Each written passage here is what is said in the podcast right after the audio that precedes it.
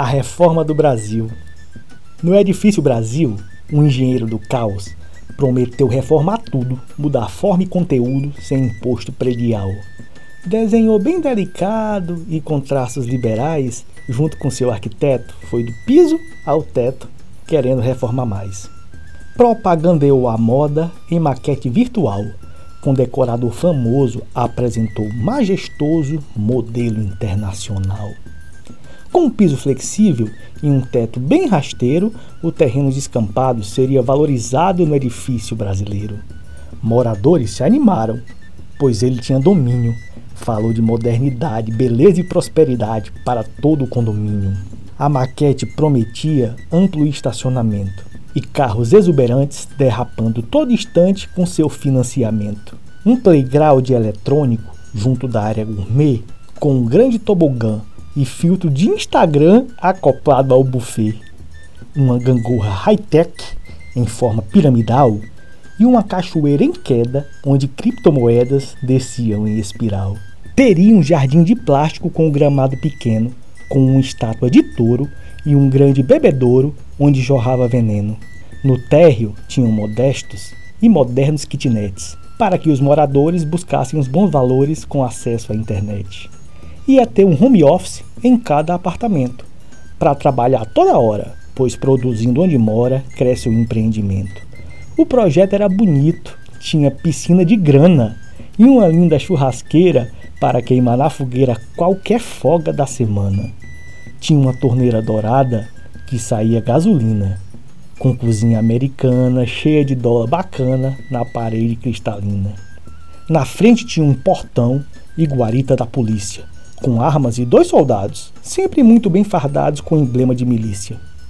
Tinha o telhado de vidro, mas muralhas grandiosas, para dividir por nível, prometendo ser incrível a segurança onerosa. Reformar seria um luxo, o verbo da solução. Aponte para o futuro, levantar um belo muro no condomínio nação. Mas quando veio a reforma, foi aquela afobação. A obra do engenheiro tinha lama e o dinheiro era de especulação. A moda é austeridade, disse o decorador. Carestia e inovação é chique e elevarão o imóvel e seu valor. É melhor para o condomínio, para um padrão à altura, que moradores do térreo paguem mais por esse prédio do que os da cobertura. Cada dia que passava, obrava como um remédio. Juravam que era seguro esse cimento de juros remendando todo o prédio. Mas o grande edifício agora só estremece. Apareceu vazamentos naqueles apartamentos rachando seu alicerce. Corredor ficou deserto, as portas deram cupim, o touro enferrujou, a cachoeira secou e a grama virou capim. A tal piscina de grana era apenas projeção. O buraco virou fossa, afogada em lama grossa chamada amortização. Tudo ficou isolado, a varanda e o parquinho, e o espaço gourmet virou espaço privê proibido aos vizinhos. Lá no portão de entrada fez morada a inflação, mas no estacionamento ficou só o crescimento sem nenhuma reação. As paredes mal pintadas, com tinta de fake news, mancharam para todo lado, deixando tudo estragado no edifício Brasil.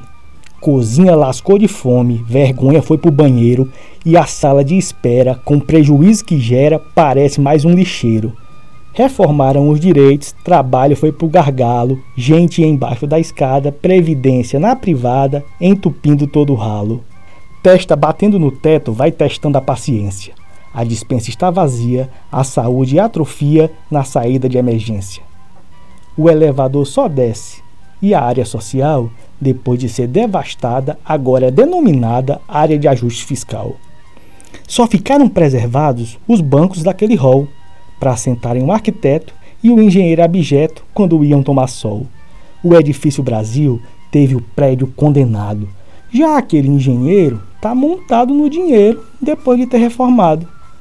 Morando na cobertura, espera o Brasil ruir para fugir de jatinho enquanto que seus vizinhos não têm para onde ir vai buscar outro edifício que precise de reforma, para rebaixar o teto, enquanto o povo quieto se ilude e se conforma. E enquanto o Brasil não cai, longe lá da cobertura, alguns começam a pensar que é melhor que reformar é mudar a estrutura, buscando reconstruir sem perigo de declínio, com projeto horizontal e qualidade igual para todo o condomínio. Não tarda para que o Brasil venha edificar o novo, expulsando esse engenheiro para fazer mais ligeiro uma planta que é do povo. Construir em piso firme, sem tijolo de ilusão, sem privilégio de alguns, com muitas áreas comuns em forma de mutirão, onde a paz fica abrigada sobre um teto de direitos, paredes de liberdade, concreto de igualdade e onde o povo é sujeito.